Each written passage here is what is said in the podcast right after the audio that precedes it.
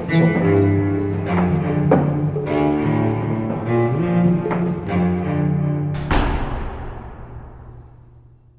Hola, ¿qué tal? Bienvenidos sean todos a un capítulo más de Antología de las Sombras. Soy Vera Mendoza y me da un gusto enorme que nos escuchen en nuestro séptimo episodio de nuestra primera temporada. En esta ocasión estoy acompañada de Ricardo Montero. Hola Ricardo, ¿cómo estás?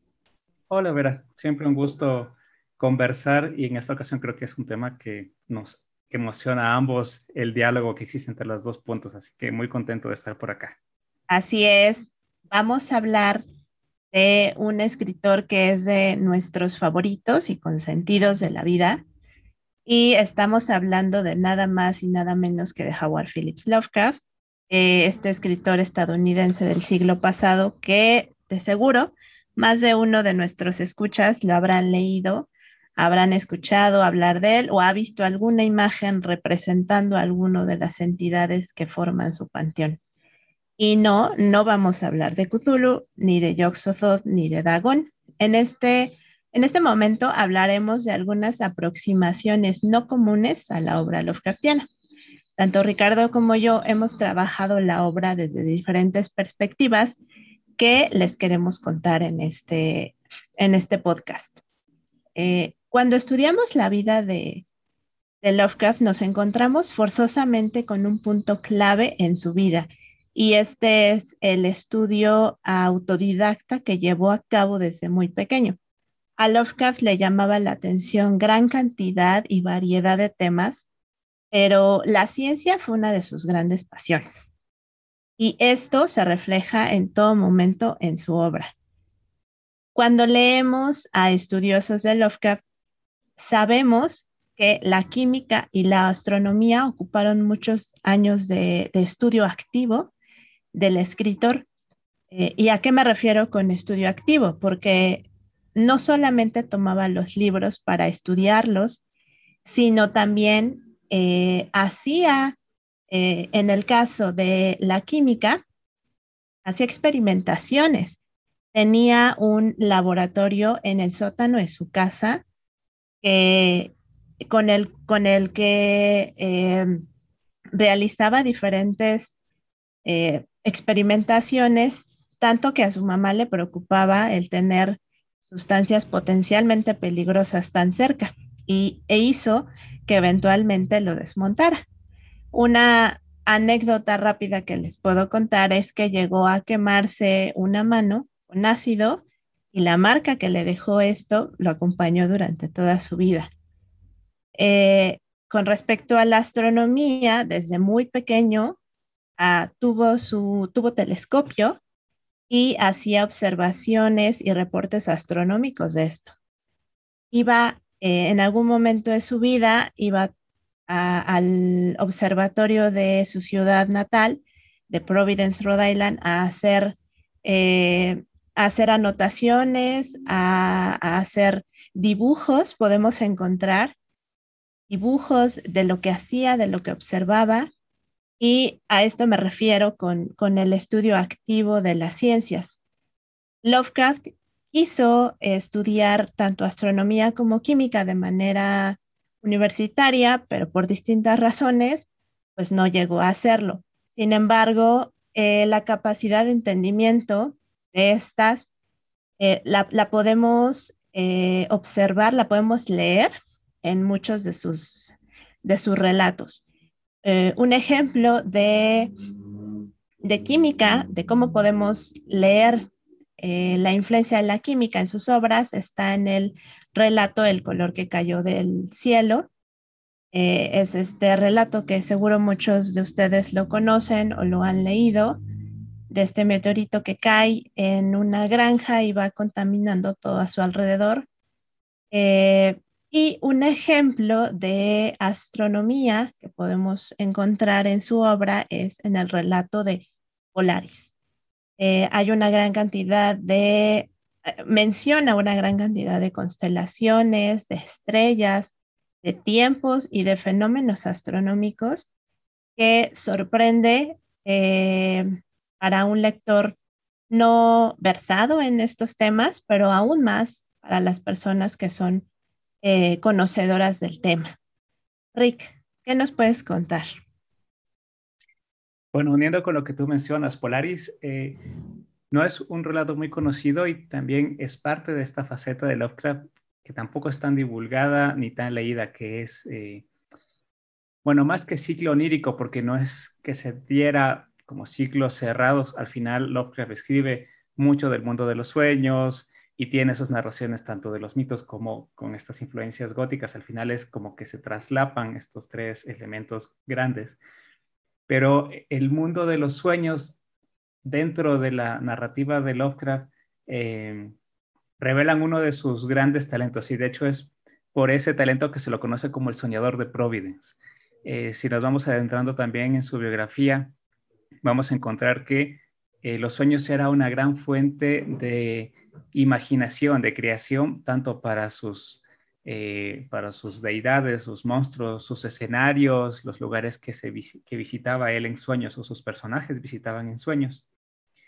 Y si bien Lovecraft desde muy pequeño se declara ateo y materialista, y tiene una ruptura con, eh, de hecho, con, con la religión eh, pues heredada por su familia y hay una crítica muy grande a la religión dentro de su narrativa, no podemos dejar de lado esta búsqueda y esta inquietud que Lovecraft tiene eh, por esto que no puede explicar.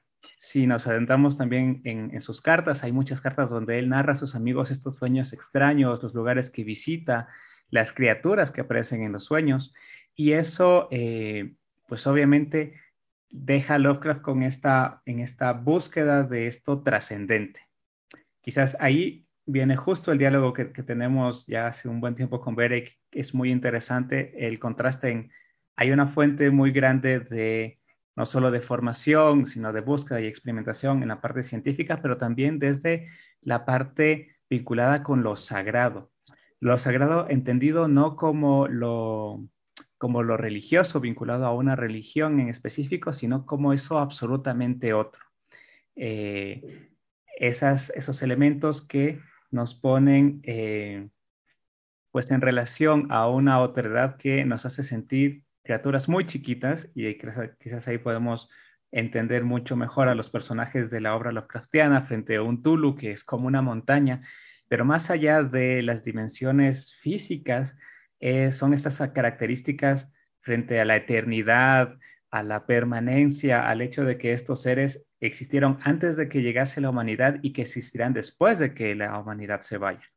Entonces, es ponerse en, en contexto de que por más que él haya tenido estas herramientas, las haya trabajado y buscado, que son todos estos elementos científicos, que de hecho los encontramos en su obra, estos elementos científicos son insuficientes para poder explicar cosas que quizás pueden ser tan simples como un mal sueño o una pesadilla, donde él viajaba a lugares eh, que estaban fuera de, lo que pudiéramos imaginar en nuestro mundo y que, que pertenecían a este mundo onírico con, con una flora diferente, con una fauna diferente, con criaturas y personajes diferentes. Y pues al saber esta limitación de que la ciencia no lo permite explicar todo, en vez de hacer un desarrollo eh, filosófico, un ensayo acerca de eso, que de hecho su ensayo del horror natural en la literatura tiene algunos elementos, él pone en escena a través de sus, eh, creaciones literarias. Y es ahí donde podemos volver a experimentar esto que él vivía en carne propia, de identificar que el conocimiento era insuficiente para algo que existió antes de nosotros y que existirá incluso después de que nosotros nos vayamos.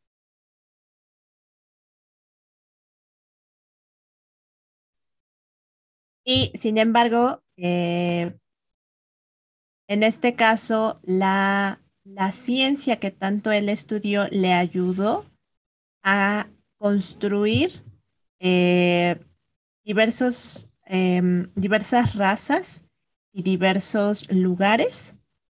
Eh, el, el, ejemplo que les puedo dar inmediatamente es en las montañas de la locura, que un poquito haciendo la unión a lo que tú comentabas, Ricardo, de esa, esa otredad, de esa pequeñez de la humanidad y del, humano ante eh, seres venidos de, de, otro universo, de otra eh, de lugares lejanos, eh, también podemos ah, observar cómo otras ciencias influyeron y ayudaron a la creación de estos, estos otros seres.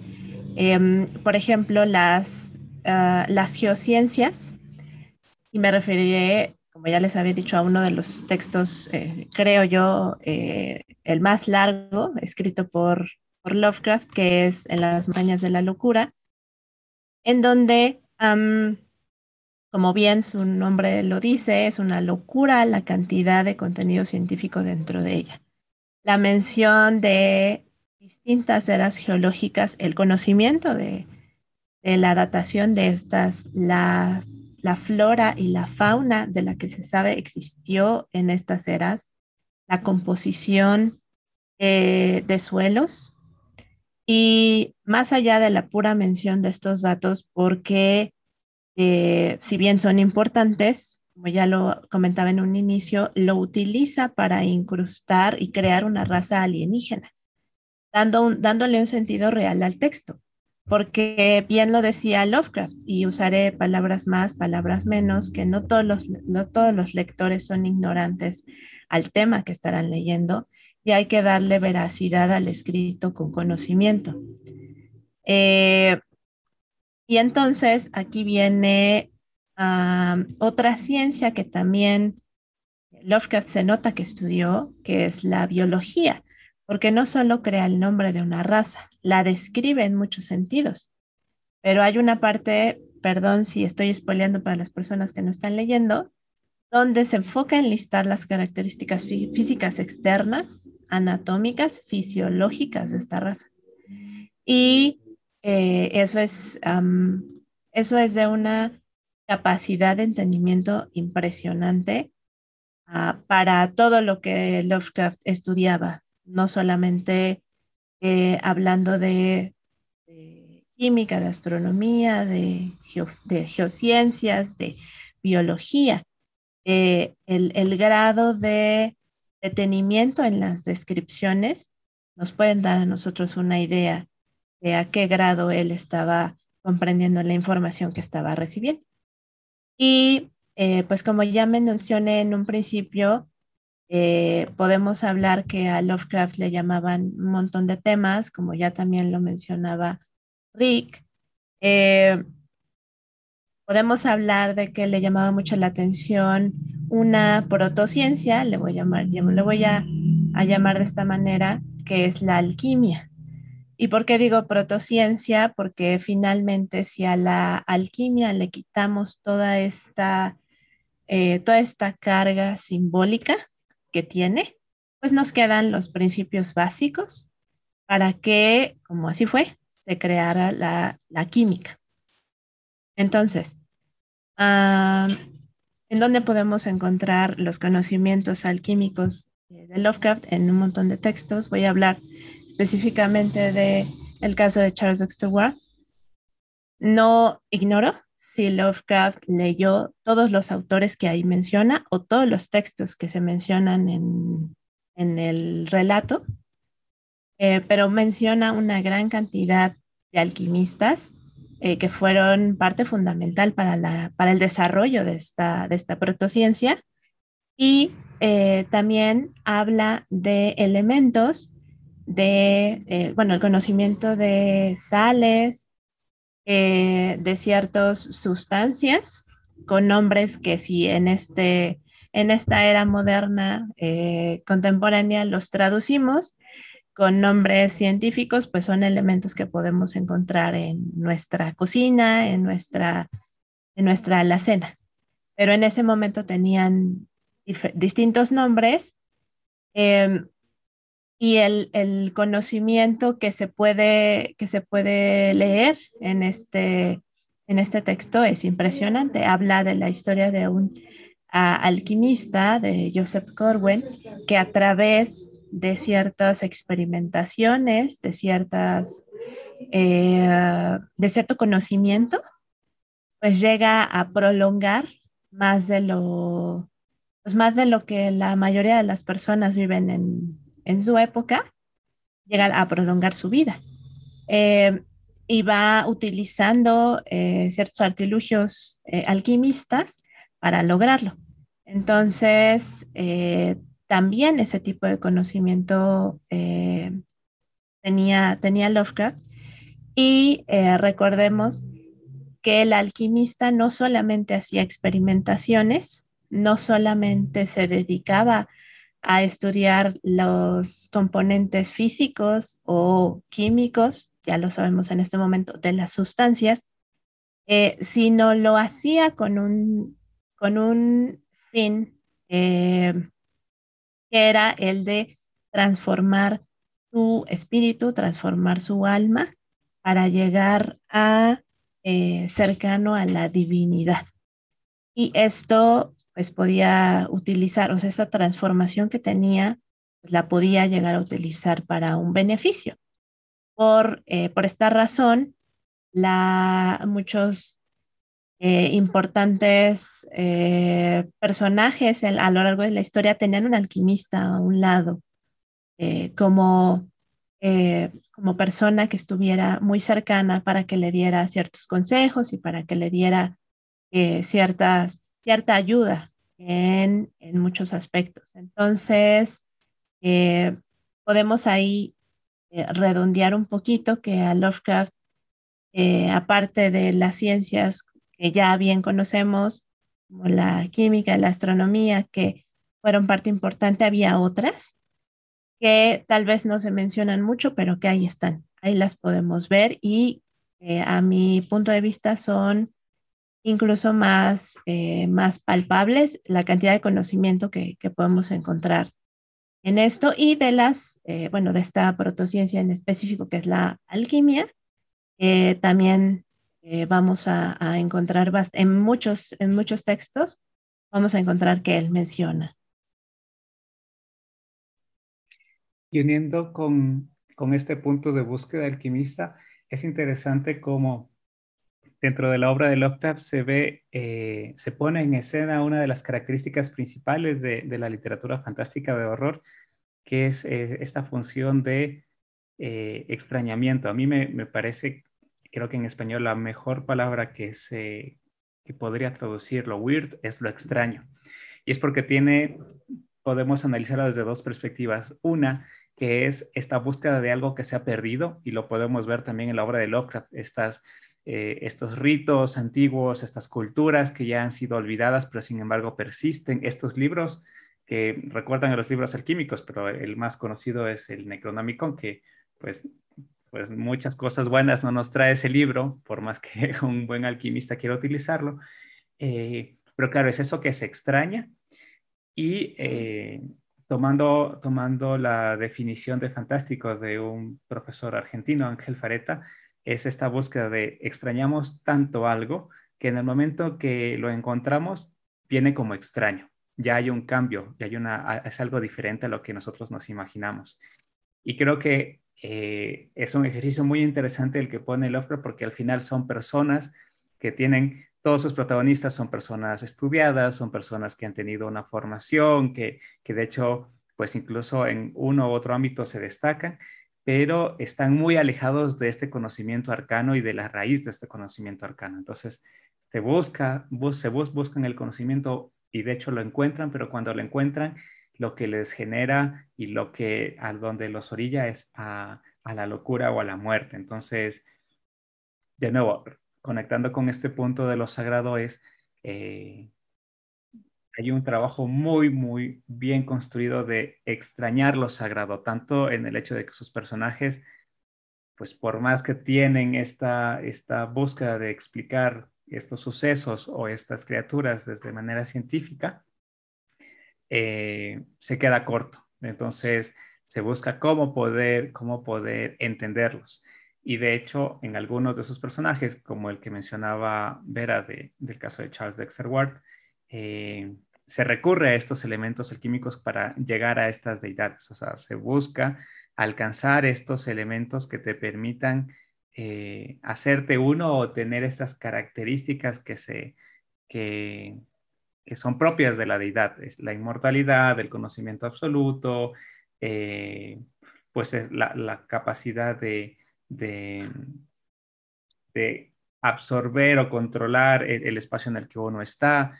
Me vienen relatos como El horror de Danwich o como eh, La sombra sobre Innsmouth, donde nos topamos con esta búsqueda de acercarnos a estas deidades. Y en ambos casos hay como esta, esta cercanía incluso a nivel eh, de genealogía que, comienza a unir estos aspectos, pero de nuevo, es, son estos elementos sagrados que están embebidos y se mezclan de manera orgánica con esta explicación científica que tenía Lovecraft. Y quizás en esa misma línea creo que vale la pena hacer algunas recomendaciones como para profundizar, pero ya también nos comentará en el tema de la ciencia, creo que hay muy, hay de hecho un, exponente muy, muy bueno que ha trabajado también la ciencia en el relato de Lovecraft, pero en mi caso yo les recomiendo muchísimo que puedan leer el libro de Lo Sagrado de Rudolf Otto. De hecho, eh, Rudolf Otto, que fue un teólogo luterano contemporáneo a Lovecraft, eh, murió el mismo mes que murió Lovecraft, en 1937, eh, y a inicios de 1900, en 1917, escribe su ensayo sobre lo sagrado. En este ensayo, él describe que lo sagrado es esto absolutamente otro que nos despierta fascinación y horror y que dentro de las características principales de la persona que siente eh, esta experiencia sagrada o luminosa, de hecho, otro autor que, es muy recomendable para entender esta característica eh, sobre lo sagrado en la obra de Lovecraft es el Rafael Llopis, que también tiene muy presente este elemento en la literatura de horror, eh, una característica fundamental es esta sensación de criatura, es sentirnos insignificantes frente a una autoridad que es infinitamente más poderosa y poderosa no solo desde lo físico, sino desde aquellos elementos metafísicos, o sea, la inmortalidad, eh, la capacidad de, eh, pues, de vivir muchísimo más tiempo que nosotros, de tener una percepción muchísimo más amplia, de ser incapaces incluso de explicar su existencia, su permanencia, eh, su origen. Entonces, este ensayo básicamente es una reflexión en tono teológico de lo que Lovecraft pone en su, en su narrativa. Cuando nos imaginamos a los personajes frente a un Tulu, frente a un Yog-Sothoth eh, o su hijo, y, y, vernos que somos al final simples motas de polvo en un universo que puede ser en ocasiones concebido como absolutamente indiferente, eh, nos, nos centra. Y creo que eh, como para cerrar y porque eh, lo sagrado también es algo más allá de, que se profese una religión o que, esté uno vinculado a alguna de ellas, es una invitación a contemplar eso trascendente para saber cuáles son nuestras capacidades, cuáles son nuestras limitaciones y sobre eso, qué, qué podemos hacer efectivamente en el mundo que nos rodea. en los relatos de Lovecraft, si bien los personajes no es que salen victoriosos en todos sus relatos, de hecho hay muy pocos relatos donde parece que hay una luz al final del túnel, eh, sí son conscientes de, las capacidades que tienen y sí pueden hacer frente en la medida de sus posibilidades a estos horrores que son indescriptibles y que son inconmensurables, que incluso aunque los personajes hayan vencido una batalla, pues permanecerán a lo largo del tiempo y ya vendrán otros personajes que tendrán que enfrentarse en sus condiciones y en su experiencia a esto que, nos desborda. Eh, Vera, no sé si tú también tienes alguna recomendación que puedan revisar nuestros escuchas para conocer un poco más esta faceta eh, acerca de, la ciencia en, la obra de Lovecraft. Claro, bueno, hay un blog eh, muy interesante que está en, Word, eh, en WordPress, se llama Lovecraftian Science, que tienen una cantidad inmensa de textos estudiando muchos relatos de Lovecraft desde la perspectiva científica. Y bueno, si nos vamos a estudiosos grandes de Lovecraft, no podemos dejar de leer a Yoshi, que tiene igual, pueden encontrar en su blog un montón de, textos que hablan acerca de, la influencia de la ciencia y de las eh, de todas estas cuestiones no científicas. Él los llama em, pseudociencias eh, en la obra Lovecraftiana. Entonces, ustedes pueden encontrar eh, muchos textos de Yoshi, que es el máximo estudioso de, de Lovecraft en este momento. y pues ¿Por qué, hablamos de, de acercamientos eh, a la obra Lovecraftiana no comunes? Porque queremos mover un poquito el foco de, lo que se habla siempre de Lovecraft, de que, que, no le vamos a quitar la importancia porque por algo están en ese lugar, sino para que tengan una lectura diferente. Eh, nuestros escuchas, si ya es que ustedes han, se han acercado a la obra Lovecraftiana, que con esta plática y con lo que puedan seguir leyendo eh, o aprendiendo eh, puedan tener una lectura diferente y más enriquecedora de, la, de los textos eh, de los que estamos hablando y que lleguen a una maravilla que es Los sueños de la casa de la bruja, por ejemplo, que conjunta maravillosamente los conocimientos eh, de todos estos conocimientos de los que hablamos eh, en Lovecraft y puedan eh, y pueda disfrutarse al máximo, creo yo. No hay un montón de, relatos de este tipo, pero uno que se me viene en este momento a la cabeza, pues sería sería ese. Entonces, esa es la razón de la cual queremos compartirles en este momento estos, estos acercamientos. Y pues Esperamos que haya sido de su, de su agrado, eh, que lo hayan disfrutado y que sigan eh, conociendo la, obra Lovecraftiana desde, desde la perspectiva que gusten, eh, pero siempre haciendo una segunda y tercera lectura porque se encuentran más y más cosas. Por mi parte sería todo. Rick, no sé si quieras comentar algo más. Sí, quizás ahí hacerte, eh, invitar a nuestros escuchas también que puedan escucharte a ti, como habíamos comentado, eh, pues ver ha trabajado este aspecto ya durante varios años y si eh, ustedes visitan la página de la de van a encontrar dentro de los videos una excelente charla que Vera hizo acerca de Herbert West y aquellos principios eh, científicos que están dentro de, este relato, como para que tenga una visión un poco más detallada de estos aspectos. Eh, y quizás también terminar con un par de, recomendaciones eh, de relatos de Lovecraft. para mí, y uno de los relatos que, a los que más aprecio y que siempre regreso son Los otros dioses, que es parte del ciclo onírico.